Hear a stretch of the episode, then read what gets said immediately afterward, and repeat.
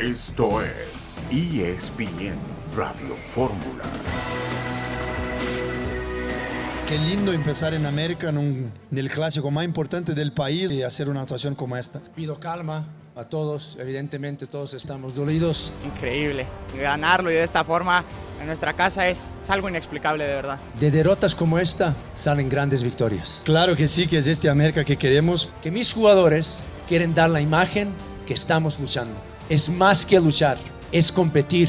Llena de confianza para, para seguir. Eh. Yo soy el primero autocrítico, pero también tengo muchísimas cosas apuntadas que quiero que mejoren todos alrededor mía. ¿Por qué no ilusionarme con los compañeros que tengo hoy en día? Y lo último que voy a permitir es que alguien se me baje del, del tren. Que mantengamos los pies, los pies en la tierra, que nos aproxime de, del real objetivo que es el título. Yo no me rindo y aquí estoy para aguantar todo lo que haga falta. Voy a exigir. Y si cumplimos con mis exigencias, volveremos a ganar.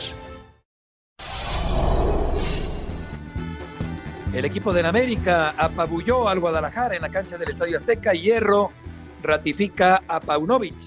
El equipo salernitana de Guillermo Ochoa perdió 3-0 con el Torino en actividad de la Liga Italiana del día de hoy. Un saludo en este lunes 18 de septiembre de 2023.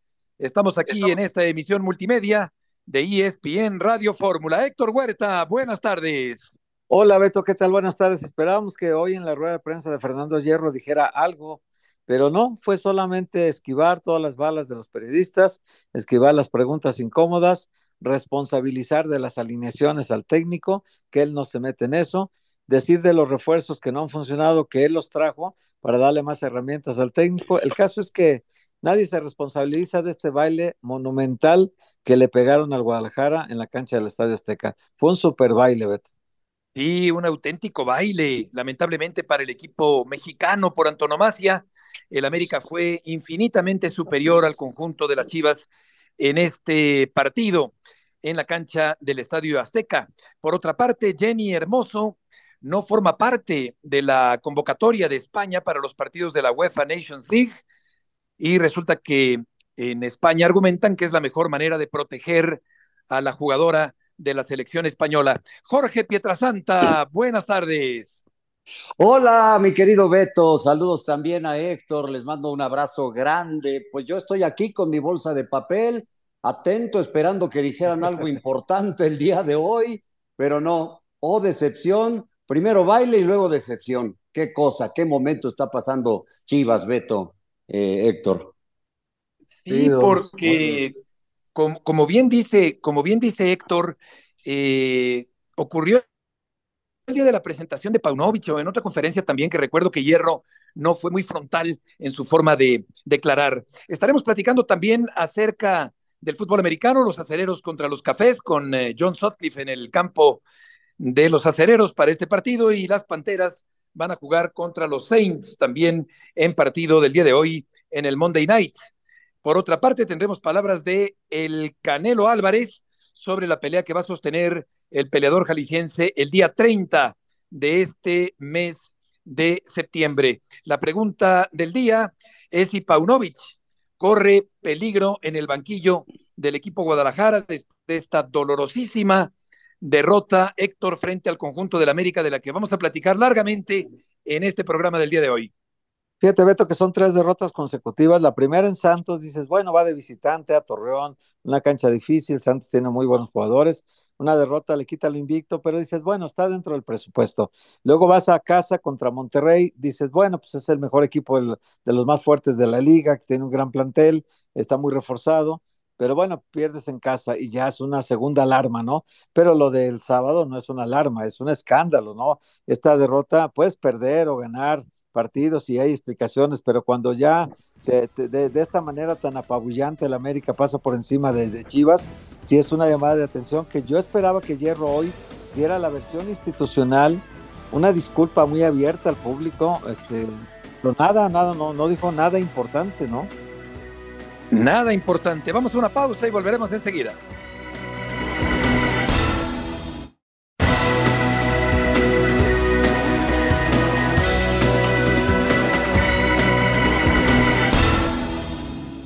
Claramente no estamos en nuestro mejor momento, es así. Al nivel de resultados. Esos clásicos son especiales, el resultado contundente sabemos. Nos duele un resultado porque sé perfectamente lo que le duele al club, a la afición, al entrenador, a los jugadores y una única receta que yo conozco en mi vida y es trabajar. Cuando uno tiene una, una derrota como esta, evidentemente siempre van a salir la palabra crisis, problema en el vestuario, que hay jugadores que no se entienden con el entrenador, que todo está mal, que todo es un desastre, que, que hay muchos problemas internos, la convivencia fatal. Ese tipo de derrota ya lo asumimos, nos la tragamos, como se suele decir, y nos ponemos a trabajar. Es que no hay otra solución. Nosotros tenemos confianza el míster, tenemos confianza en los jugadores, tenemos confianza en cómo se está trabajando. Crisis para vosotros, que os gusta. No estamos en nuestro mejor momento, la verdad. Es una realidad, no podemos negarla. Así de claro. ¿Qué mensaje mandarle a la afición porque está molesta, quiere la salida de Pauno? Mira, eso, eso, eso es el show alrededor, no lo vamos a controlar nunca. Nosotros desde el presidente de Mauri, de mi dirección deportiva, sabemos lo que queremos, sabemos lo que tenemos. En estos momentos hay que tener mucha más tranquilidad. El entrenador sabe perfectamente por, por su presidente y su director deportivo que puede trabajar tranquilamente. Es la voz de Fernando Hierro. El América apachurró al conjunto del Guadalajara en el Estadio Azteca, perdió frente al equipo de Monterrey, perdió frente al equipo de Santos, pierde contundentemente, categóricamente frente a la Escuela del América el fin de semana anterior.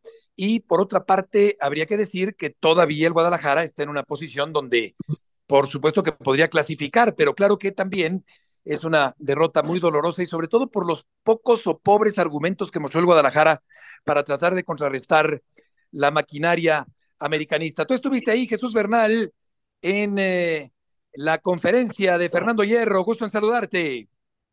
Saludos, eh, Beto, compañeros, muy buena tarde. Así es, ahí estuvimos eh, presentes en esta conferencia donde como buen torero, Beto, el señor Fernando Hierro estuvo pues, capoteando todas las, las preguntas Que, que, se le, que se le hacían, ¿no? Difícil poder sacar eh, alguna respuesta. Él tenía su mensaje muy claro, básicamente lo que quiso salir a decir fue el tema de la continuidad de Belko Paunovic, que ya ya lo escuchábamos y por eso es que no se salió mucho del script que él tenía, a pesar justo de, de las preguntas que, que se le hicieron, ¿no? Y defiende a su técnico y, las decisiones que ha tomado, como la decisión de no poner a Víctor Guzmán, la decisión de no poner a Alan Mozo, de ni siquiera apelar a Oscar Wally, quien, quien se la ha pasado entre la banca y, como tercer arquero en el equipo, eh, el, el tema de Alexis Vega también, en fin, salió en defensa de, todo lo que ha salido, de todo lo que se ha hablado después de una derrota.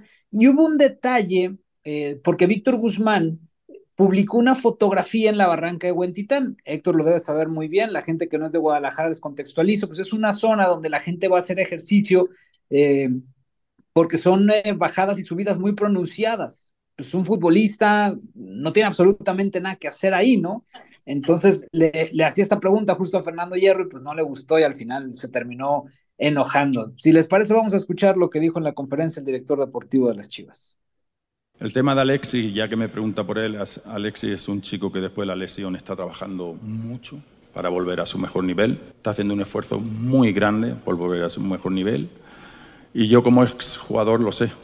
Muchas veces cuando tú trabajas, cuando tú quieres una cosa, a lo mejor tarda más de la cuenta, pero en ese aspecto estábamos tranquilos, ¿no? Ojalá, mientras antes se vea en el campo mejor, es un jugador, ya sabemos el nivel que es, eh, un jugador determinante que tiene que, que volver a, a, su mejor versión. Si me pregunta por el Pocho, jugador que ha tenido una molestia durante las dos o tres últimas semanas, así de claro. Es un jugador que todos sabemos la calidad que tiene, eh, el año fantástico del año pasado, que viene este año de, de tener una, unas pequeñitas molestias durante las dos o tres últimas semanas y, que está trabajando muy duro para volver a, a la realidad. ¿no? Nosotros somos un equipo, nosotros no miramos a nivel individual el rendimiento de nadie, nosotros sí sabemos que si queremos hacer algo importante lo tenemos que hacer como equipo. Yo como director deportivo no me meto en las alineaciones, pero no lo he hecho nunca ni lo voy a hacer nunca, porque esa no es mi parcela.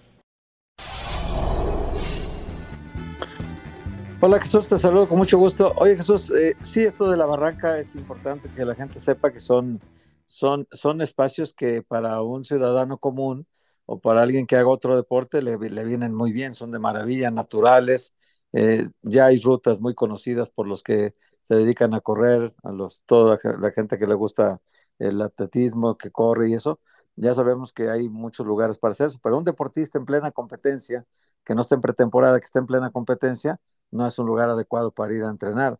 Si sacó las imágenes como para decir, yo hago trabajo por mi cuenta, yo estoy entrenando, yo estoy bien, eh, es muy subliminal el mensaje, pero pues está, está correcto. A mí, a mí me llamó la atención de la rueda de prensa que estamos viendo en vivo, Jesús, me llamó mucho la atención cuando una chica le pregunta a él sobre los refuerzos. Esa es la parte como que ahí se, luego, luego se activó y hasta me dijo, ah, qué buena pregunta y tal.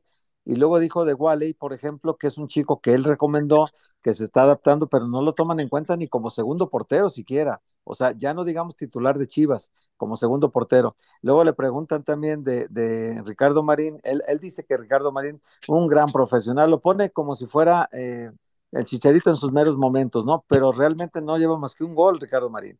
Y luego también dice que el Guti es un jugador franquicia, pero realmente no se adapta al ritmo de Chivas. Esos refuerzos los trajo él, igual que Daniel Ríos e igual que el Pocho Guzmán, ¿no? Sí, puros jugadores que no juegan ahorita con el técnico. Y él dice, yo no hago la alineación, yo me, salgo, me salvo diciendo, yo le arrimo herramientas al técnico, pero yo no hago la alineación esto yo no lo entiendo como hay una sincronía total, Jesús, yo lo entiendo como que ya está viendo su separación de, esa es tu bronca, no es mi bronca, ¿no?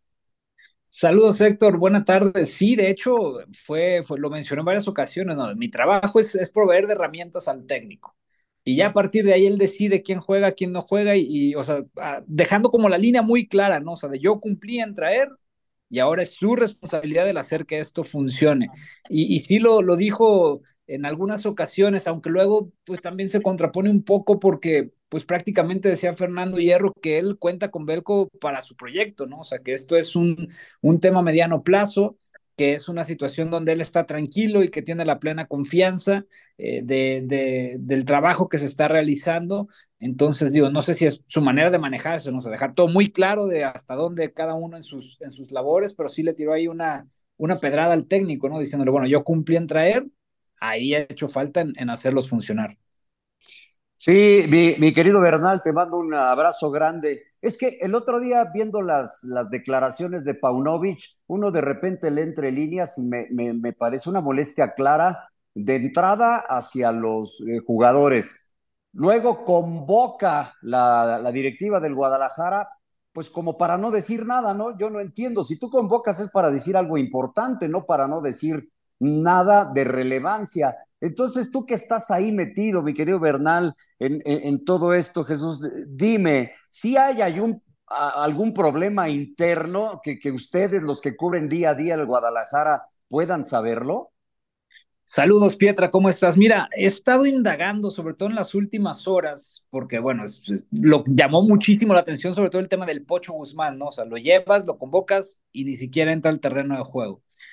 Y, yo tengo versiones encontradas también. O sea, por una parte me dicen efectivamente, está lesionado, viene regresando, pero tengo otra versión donde me indican que no es un tema propiamente con él, o sea, de forma directa, sino con el entorno donde se maneja. O sea, que hay situaciones de ese entorno que no gustan pero bueno, habría que indagar un poco más ahí, ahí en el tema, ¿no? Te comparto lo que sé, o sea, tengo las dos versiones, no he encontrado esa tercera que me puede decir, ah, sí, es por este, por este camino, pero bueno, el río comienza a llevar agua, ¿no? Entonces, algo podría haber eh, por ahí, más allá del tema de la lesión de Víctor Guzmán. Jesús, muchas gracias por la información. Buena tarde. Buenas tardes. Yo creo que actualmente el América tiene un mejor plantel que el Guadalajara, eso es obvio. Y los refuerzos extranjeros, cuando son de calidad, a los clubes. Vimos el sábado pasado, Héctor, en la cancha del Estadio Azteca, es exactamente lo que Emilio Azcarga Milmo se, se propuso hace 64 años cuando, cuando compró al América. Visión le sobraba al empresario del felino apodo. Es decir, él quería contrarrestar, eh, ponerle un alto a la hegemonía del Guadalajara con puros mexicanos, contratando a buenos extranjeros y se fue diluyendo esa tónica ganadora del Guadalajara en los años siguientes. Creo que es exactamente lo que vimos el fin de semana anterior, el reflejo nítido de lo que el señor Azcárraga quería cuando compró al América en 1959. Sí, sí, sí, por supuesto que el América eh, es, digamos, la antítesis de Chivas, tiene que ser un equipo que si, si, Chivas es nacionalista, el América no, tiene el universo para contratar jugadores, si el Chivas es muy querido, pues el América no le importa ser odiado, en fin, eh, tiene que ser la antítesis de lo que es el Guadalajara. Esa parte sí, pero también hay que decir una cosa, Beto, que que cuando Emilio Azcárraga compró a, la América estaba la etapa del campeonísimo a flor de piel, o sea, estaba en efervescencia la etapa del campeonísimo y cuando él empezó, digamos, a tomar el control de la América para empezar a pelear títulos y todo, pues ya el Guadalajara le tomaba una ventaja de títulos muy grande, ¿no? Llevaba el América uno contra, me parece, nueve del Guadalajara. Entonces, había una distancia muy grande en cuanto a títulos, pero después de eso, del 70 para acá que se inventaron las liguillas, el América ha sido 12 veces campeón, Beto. 12 veces campeón y el Guadalajara ha sido cuatro veces campeón nada más. Entonces, sí hay una diferencia muy grande. Ahora, el plantel desde el torneo pasado, Beto, ya tenía un mejor plantel el América que el Guadalajara, pero en la liguilla Chivas perdió en casa contra el América 1-0 y luego en el Estadio Azteca 3-1 le ganó al América y lo eliminó en semifinales, llegando a la final contra Tigres. Pero el Guadalajara, con este mismo plantel básicamente, agregándole a Eric Gutiérrez, eh, el Guadalajara fue capaz de ganarle 3-1 al América y eliminarlo de la competencia, Beto, pero el sábado ni las manos metió, fue, fue una, una aplastada total, Beto. Sí, le puso el pie encima del América, piedad sometió al Guadalajara. Platicaremos de esto de los jugadores mexicanos por tarde.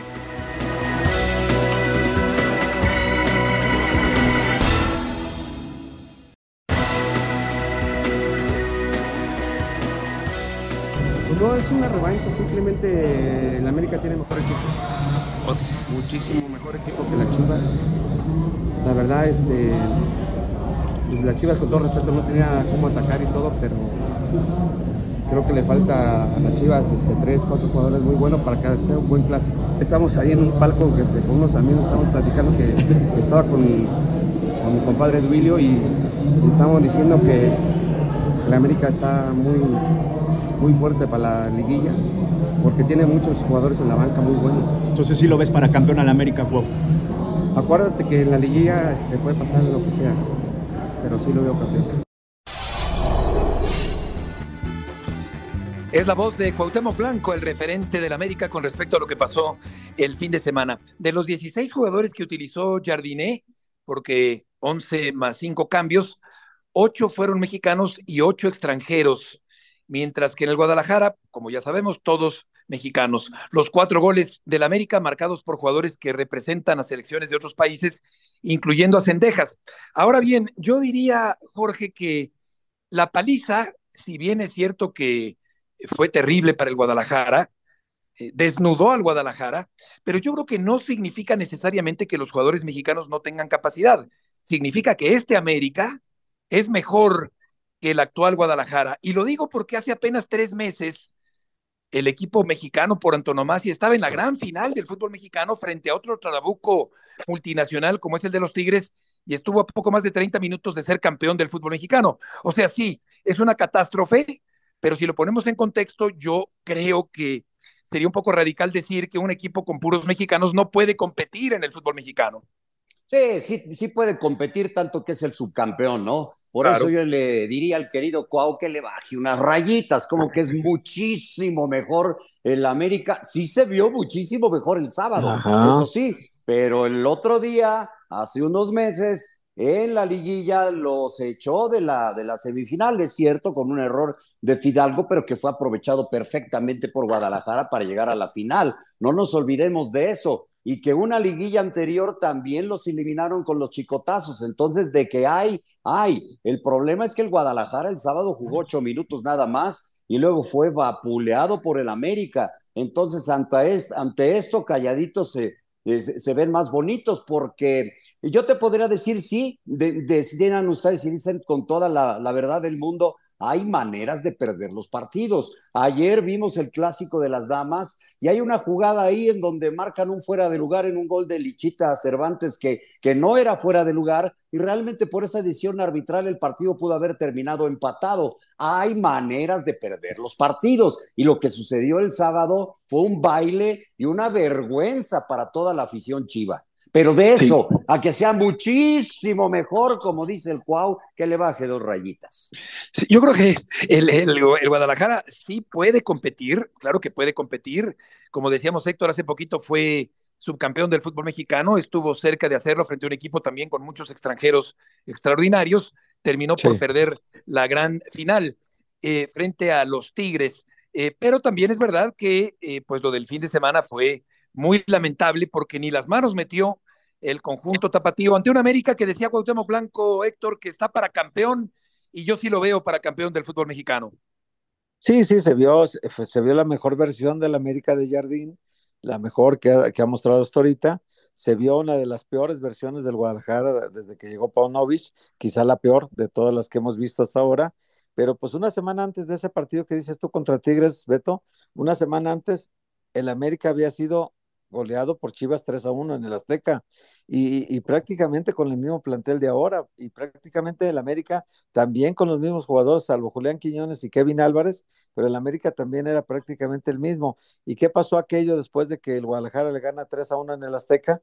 Pues que el técnico del América decide renunciar ese día, se va el Tan Ortiz, deja la dirección del América y hoy todo lo contrario, Paunovic no solamente no quiere irse, sino que dice que él ya hizo sus apuntes y que tiene este, elementos para decir que de estas grandes derrotas pueden salir grandes victorias. Entonces, él, dice que él, yo no me rajo, algo así, dijo, yo no me voy, yo no esquivo esto, o sea, yo le sigo aquí, pues, o sea, yo no renuncio, en pocas palabras. No lo dijo tal cual, pero eso da a entender que él no renuncia, él no se baja del barco y que, pues, si otros lo bajan, como que dejó supeditada la decisión a la directiva y lo de hierro de hoy se entendía como que antes de que venga, me siento y vengan preguntas y respuestas, yo creo que lo que hierro tenía que haber hecho es un pronunciamiento claro a nivel institucional de cuál es la postura de la directiva, ¿no? No derivada de las preguntas de los periodistas, sino asumida como una postura institucional del Guadalajara que no hizo. Puedo decir algo, mi querido Beto, porque claro, eh, claro, digo, honestamente, Beto, yo no veo así como al gran favorito al América. O sea, hasta hace unos días era criticado, acuérdense, contra Cruz Azul, el baile lo estaba poniendo Cruz Azul hasta que, hasta que expulsan a Charlie Rodríguez. Anteriormente había empatado con un León, un equipo que no está caminando en el torneo.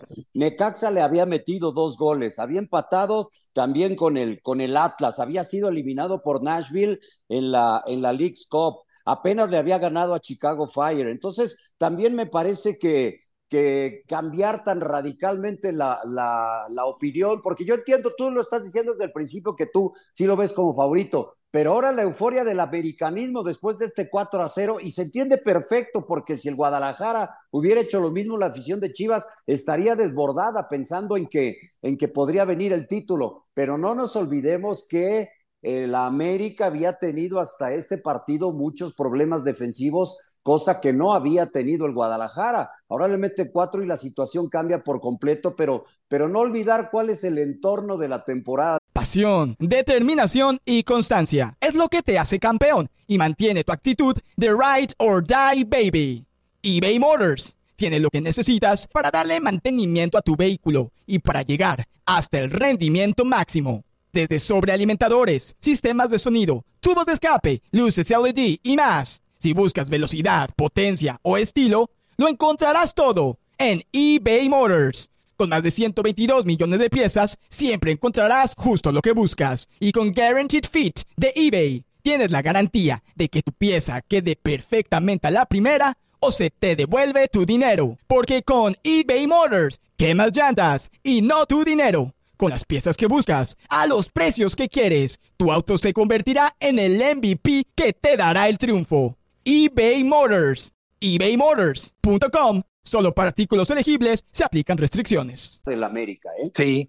Oye, y, en defensa mejoró el América. Me gustó mucho Lichnowsky. Con Juárez. Y Juárez. Juárez muy bien lo hace Juárez, desde luego que Juárez lo hace muy bien. Lichnowsky particularmente me llamó la atención porque venía llegando, tenía unas horas en el club, se adaptó rápidamente, su desempeño fue impecable, incluso hace una faena eh, eh, con una marca pésima en el segundo gol que marca Valdés, que por cierto la maestría de Valdés marca este clásico del fútbol mexicano.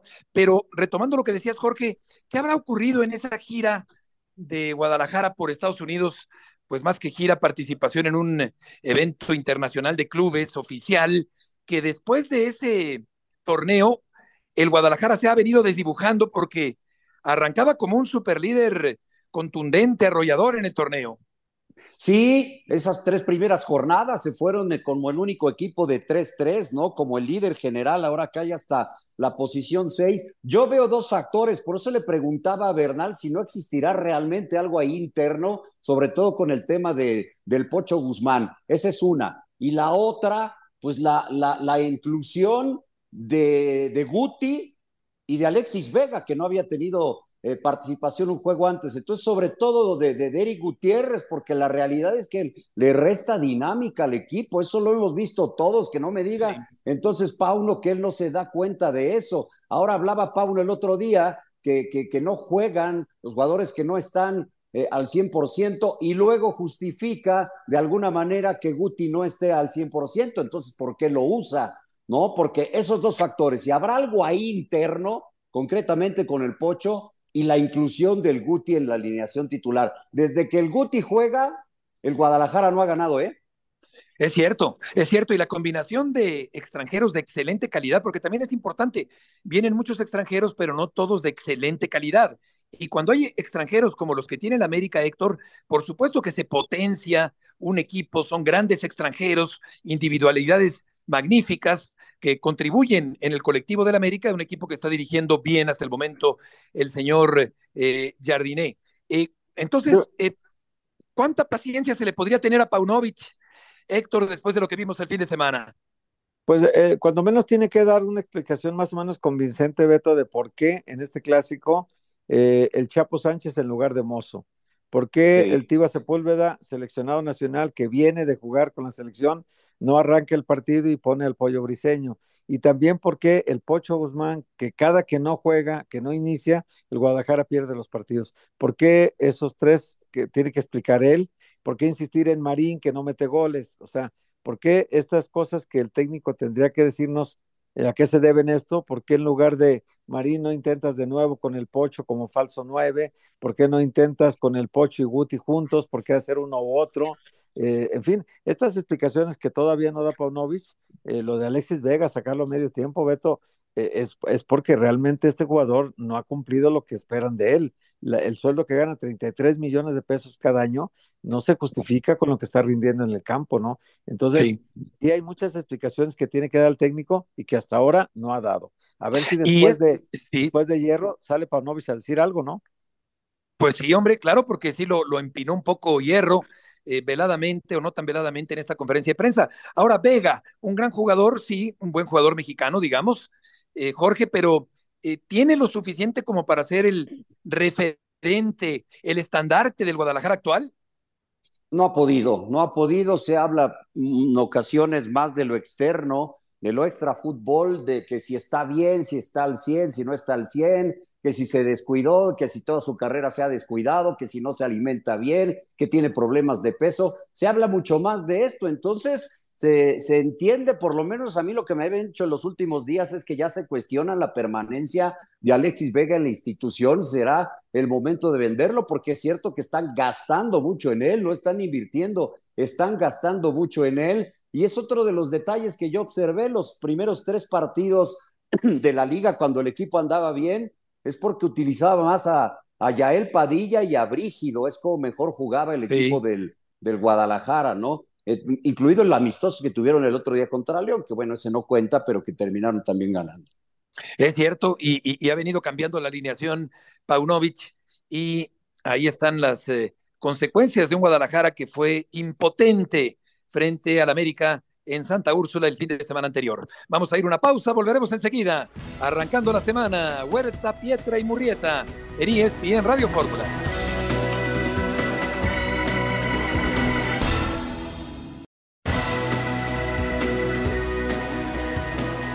Repasamos los resultados de la jornada del balompié mexicano con eh, varios partidos interesantes. Eh, Mazatlán y Cruz Azul empataron a dos, Tijuana dos, Toluca uno, Necaxa y Juárez uno por uno, Monterrey derrotó tres por uno a León, el América 4-0 al Guadalajara.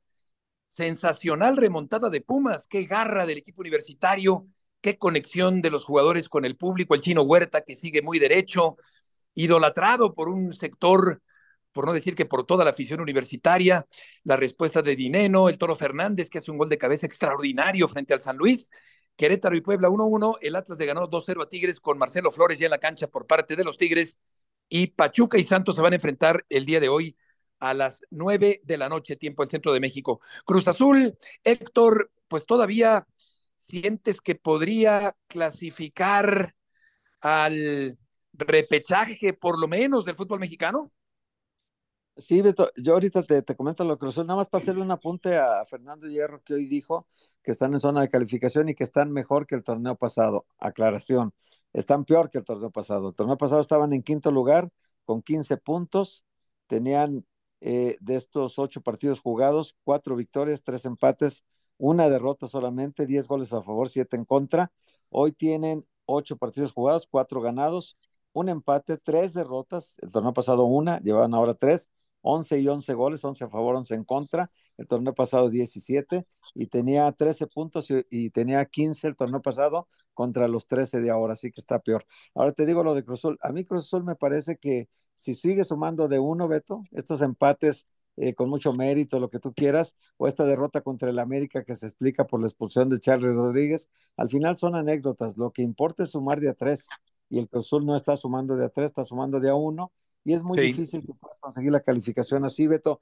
Acuérdate que solamente califican seis directos, y luego viene este repechaje diferente que es el 7 contra el 8 se elimina y el 9 contra el 10, ya no hay hasta el 12 ahora son solamente 10 los que tienen posibilidad de meterse los últimos cuatro a un repechaje y los primeros seis van directos a la liguilla. Así que está muy difícil que entre los primeros seis califique, yo creo que imposible. Y que esté entre el 7, 8, 9 o 10 lugar, pues ahí lo vamos a ver. Pero sí. es muy difícil, no ganas partidos, Beto. Difícil porque está en penúltimo lugar, Jorge, cinco puntos únicamente de la máquina cementera en el torneo, solamente un punto más que el Necaxa que está en el sótano del campeonato mexicano. Sí, porque además pues, ya se fueron ocho jornadas y los que están en esa zona de play-in son eh, los que tienen 12 puntos, ¿no? Entonces tú piensas que tiene Cruz Azul 5, pues hay una diferencia de 7 para poder aspirar a eso. Y como bien dice Héctor, si va sumando de a uno, eh, que no juega mal el Cruz Azul, a mí honestamente hay momentos que sí me gusta y Cambindo está haciendo goles, el otro día hace los dos, pero no te sirve si vas sumando de a uno porque, porque no vas a alcanzar nunca esos eh, lugares que tienen 12 puntos cuando tú estás con 5 ahí compartiendo la posición con Puebla y solamente arriba de Necaxa. Totalmente de acuerdo. Ahora, ¿qué tanto tiene Cruz Azul, Héctor, urgencia de portero, considerando que Gudiño y Jurado no acaban de consolidarse en la portería cementera? Sí, con todo y que en este regreso de balón de Salcedo a, a Gudiño comete dos errores sí. que son imperdonables en un central. Primero, regresar la pelota hacia la portería, no, no hacia atrás, sino hacia la portería, o sea, donde se mete y se califica un gol, ¿no? Que puede cometer un autogol. Y la segunda es eh, botando la pelota, botando. Entonces, eh, es muy peligroso para un arquero que normalmente el arquero no tiene tanto oficio de, de, controlar la pelota. Técnicamente no son tan buenos con los pies. Entonces, Gudiño se equivoca y así hay que estar lidiando cada partido, Beto, con alguien que se hace expulsar, con alguien que pierde el control emocional como Charlie, con alguien que como Salcedo comete estos errores también, los dos arqueros que ninguno de los dos te da confianza. Yo sí iría por un portero extranjero de gran nivel para Cruz Azul, tipo Miguel Marín en su época, tipo Ferrero, Beto, aquellos que, que somos más viejos los vimos jugar a estos porteros sí. de, este, de este nivel, que sea, que haga historia en Cruz Azul. Estos dos porteros te pueden cumplir ahí nada más, pero ninguno de los dos te, te, da garantía. Y Chuy Corona, pues ya se veía que en una competencia franca contra otro arquero en Tijuana, ya perdió la titularidad con Toño Rodríguez. Claro, porque si recordamos a Marina, a Larios, a Corona, a Hombre, porteros de época porteros realmente extraordinarios. Claro, Ferrero, eh, Cruz Azul ha tenido grandes porteros y ahora mismo no tiene esa solvencia, esa seguridad en la portería. El Puebla, por su parte, Jorge lo está haciendo bien en este torneo. Seis partidos consecutivos sin perder de visitante en Querétaro. El equipo de Puebla, eh, la última derrota de los camoteros en la corregidora fue el 31 de marzo de 2018 y este equipo camotero que está en el lugar número 12 con ocho puntos, el Puebla todavía puede meterse a una disputa por el título del fútbol mexicano. Es, es eh, complicado que, que, lo haga el equipo de Puebla, que la ha sufrido mucho, ¿no? Eh, Beto, primero la salida del técnico, luego que le resten estos puntos por una situación eh, meramente de, de, un, sí, de, un, mal nombre sí, sí, en, el, en el, el, al escribir el nombre de, Noriega, ¿no? Que fue buen jugador, por cierto, con el equipo de Puebla. ¿Cómo no? Ahí fue un tema más, más de, del sistema que error de la gente de Puebla. Sí, pero ya Noriega... no está en 12, Beto. Ahora está en sí. 17 el Puebla. Sí, en 17. Sí, porque 17, en 12 está el León. Porque sí. quítale los tres puntos del de Cholos y ahí quedó ya. Eh, la Ese es el problema. Esos tres arriba. se los quitaron y bajó hasta el 17. Ahora tiene cinco puntos, Beto. Entonces, en lugar Oye, de. Noriega, sí, es verdad, tienes razón. Eh, llegó a jugar alguna vez con la selección mexicana, me parece, ¿no, Noriega? Sí, claro, claro, claro. Sí, claro. tuvo partidos llegó, con la selección. Llegó a la selección mexicana. Luis Miguel Correcto. Noriega con el Chelis era un jugador importantísimo, Beto, acuérdate. ¿Cómo no? ¿Cómo no? Sí, lo, sí, lo, sí, pero, lo recuerdo, pero aquí, lo recuerdo perfectamente. Aquí lo, anotaron, de... lo anotaron con pluma, Beto, no en el sistema. Sí, Sí, sí, sí. Entonces, pues ahí le avisamos al árbitro, sí, pero pues así no es, ¿verdad? De, to de, todas maneras, se me hace un exceso castigar y quitar puntos por un, sí. por un integrante del cuerpo técnico. Si lo, de, si lo de Viñas con el América contra el Atlas fue muy discutible porque no jugó ni siquiera un minuto, pero simplemente por estar en la banca y no estar en la cédula, les hicieron perder los tres puntos. Pero por un auxiliar técnico. Por, sí, como sea lo otro era un jugador, ¿no? Aquí un sí, auxiliar sí, técnico, pues sí. Sí, sí, de acuerdo, no parece algo demasiado grave. Estoy que de le aplicaron la ley porque no es de no es del agrado ahorita ya de los nuevos que manejan todo, ¿no? Oye, vamos a ir con John, que ya está en la línea telefónica, eh, porque los acereros juegan eh, su partido ante los Browns en la NFL. John, gusto en saludarte. Betito, compañeros, un saludo de lo que se consideraba la casa del cacho, pero los estilos ya le cambiaron el patrocinio a, su, a una aseguradora. Sí. Hoy es un día diferente, hay doble Monday Night. Primero van a jugar los Santos en Charlotte contra las Panteras y a mí me toca un muy buen juego, los Cafés de Cleveland visitando a estos Pittsburgh Steelers. Cleveland viene de ganarle a Cincinnati. Pittsburgh perdió feo contra San Francisco en este mismo estadio la semana pasada. Con el comienzo de los Ravens, 2 y 0 son esos juegos divisionales importantes. Y tú sabes, Beto, que entre Dallas y Pittsburgh se reparte el pastel de afición en México. Sí, claro, claro. Eh, superando Dallas, me imagino, ¿no? A los que son partidarios o somos partidarios de los acereros. Por otra parte, John, eh, hay una modificación en el contrato de Mahomes, eh, un, una reestructuración del contrato histórico con el equipo de Kansas. Sí, siempre esas reestructuraciones las hacía Tom Brady. Recientemente eh, lo hizo Aaron Rodgers con los Jets y eso facilita. Hay que recordar que en la NFL hay tope salarial todo el mundo gasta lo mismo, lo tienes que acomodar y estas reestructuras te permiten poder traer y ganar títulos. Creo que los Chiefs con Mahomes, con Andy Reid, con este equipo, Travis Kelsey, pues reestructuran pensando en ganar, un poco copiar lo que pasó en su momento con los Patriotas y Tom Brady, Beto. Oye, mi, mi querido Monday Night Football, mi querido John Sutcliffe, dime una cosa. Yo, yo soy Steeler, pero, pero he visto los, los últimos partidos de los Cowboys, para la gente de los Cowboys que lleva 28 años de no festejar nada, este es un inicio pensando en que pueda hacer su temporada o les va a volver a caer el síndrome de diciembre. Mi querido Pietra, te mando cuatro fuertes abrazos que te, te los conseguí en el Estadio Azteca, estaba en la noche, pero este Estaba tema para otro, otro momento. A ver, el hecho que Dallas ha comenzado permitiendo 10 puntos en en dos partidos, ya ha anotado 70, pues te habla de que Dallas Dallas es uno de los mejores equipos, pero esto no es como comiences, es como termines. Lo que siempre he dicho en NFL Live, Dak Prescott a la hora, hora, a la hora de la hora se arruga, le gana la presión, pero podría ser como en su momento ganaron los Ravens, que una defensa te guíe, Dak no la riegue tanto. Este comienzo te dice cosas importantes. En octubre se van a enfrentar los vaqueros a los 49ers y creo que ahí vamos a ver la realidad de la estrella solitaria. Pero sí, que Dallas lleva 25 años sin ganar un título y por ahí me comentaban que Jerry Jones se mete como 600 millones de dólares, 600 millones de dólares de utilidad cada año con la franquicia de los Cowboys, pero pues, con tope salarial ni con el billete se compran los títulos en la NFL. Uy, caray, pero con esas pérdidas deportivas, pero esas ganancias económicas, híjole, no sé si esté muy preocupado él, como, muchos aficionados de los, de los vaqueros. Él sí gana, él sí gana. Ya te quería preguntar, John, ¿cómo va Aaron Rodgers después de esta terrible lesión que sufrió en la, en la primera participación con los Jets?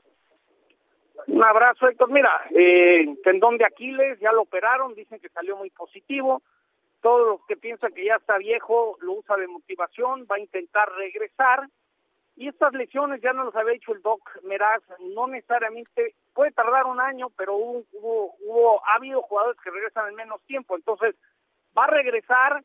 Eh, un sueño sería que pudiera estar para los playoffs en enero, que se ve difícil, ¿no? Pero pues ya lo operaron, empieza la rehabilitación y veremos. Lo lógico es que juegue hasta la próxima temporada, pero con lo mediático que significa Aaron Rodgers, pues se va a hablar si el hombre biónico, ¿se acuerdan el hombre de los 6 millones de dólares? El Lee Majors, pues así van a tratar de hacerle al tobillo de Aaron Rodgers para que regrese en enero, siempre y cuando los Jets califiquen a la postemporada. Claro que se casó con Farrah Fawcett. Majors, que se agrega el apellido del esposo en Estados Unidos, en las familias de Estados Unidos. Oye, John, vi tu video sobre lo de los extranjeros del América y los jugadores mexicanos. Yo, yo pienso, claro, que lo del, lo del sábado fue apabullante, estoy totalmente de acuerdo.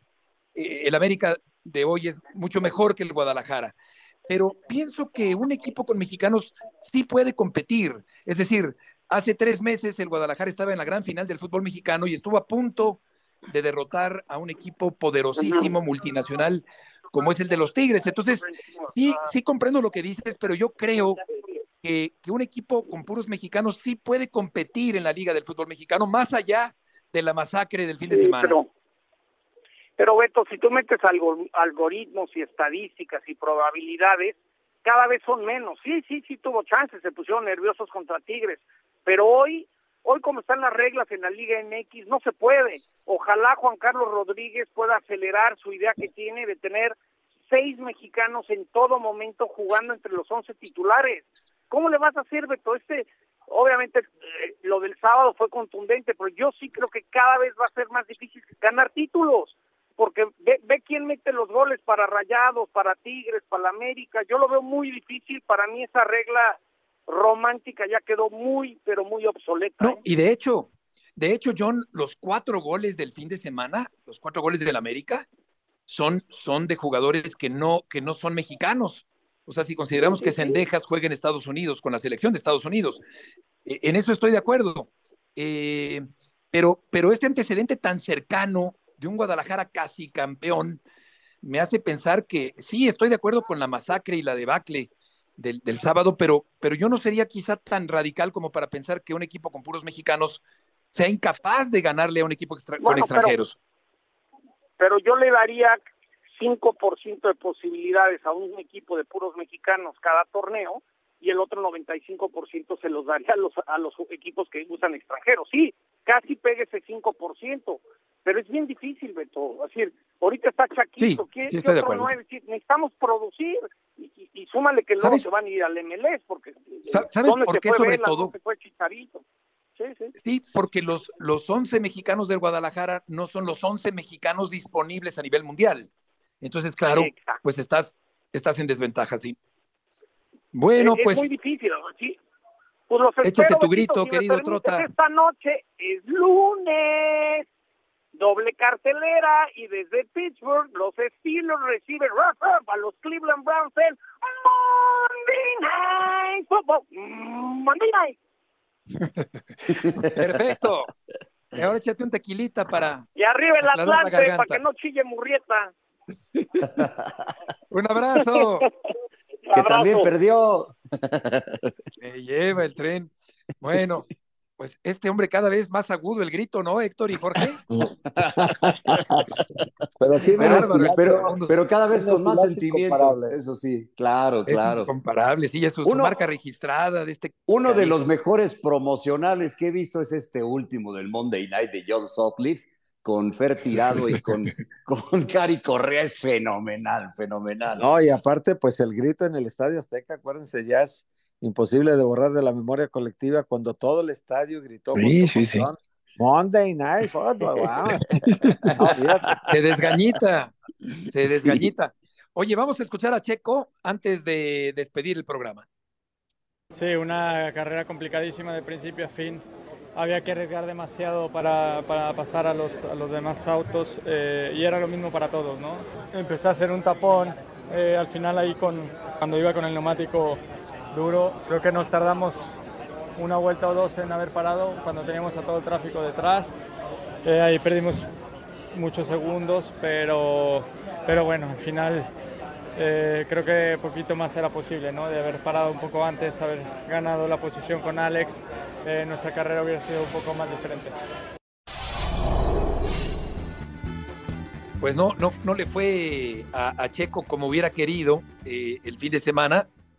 Fue sancionado, recibió una penalización después de la carrera en Marina Bay, que ya había terminado. Después, pues ha tenido algunos momentos no tan fáciles, no tan eh, halagadores durante la temporada el piloto mexicano Jorge, al que acabamos Sí. de escuchar.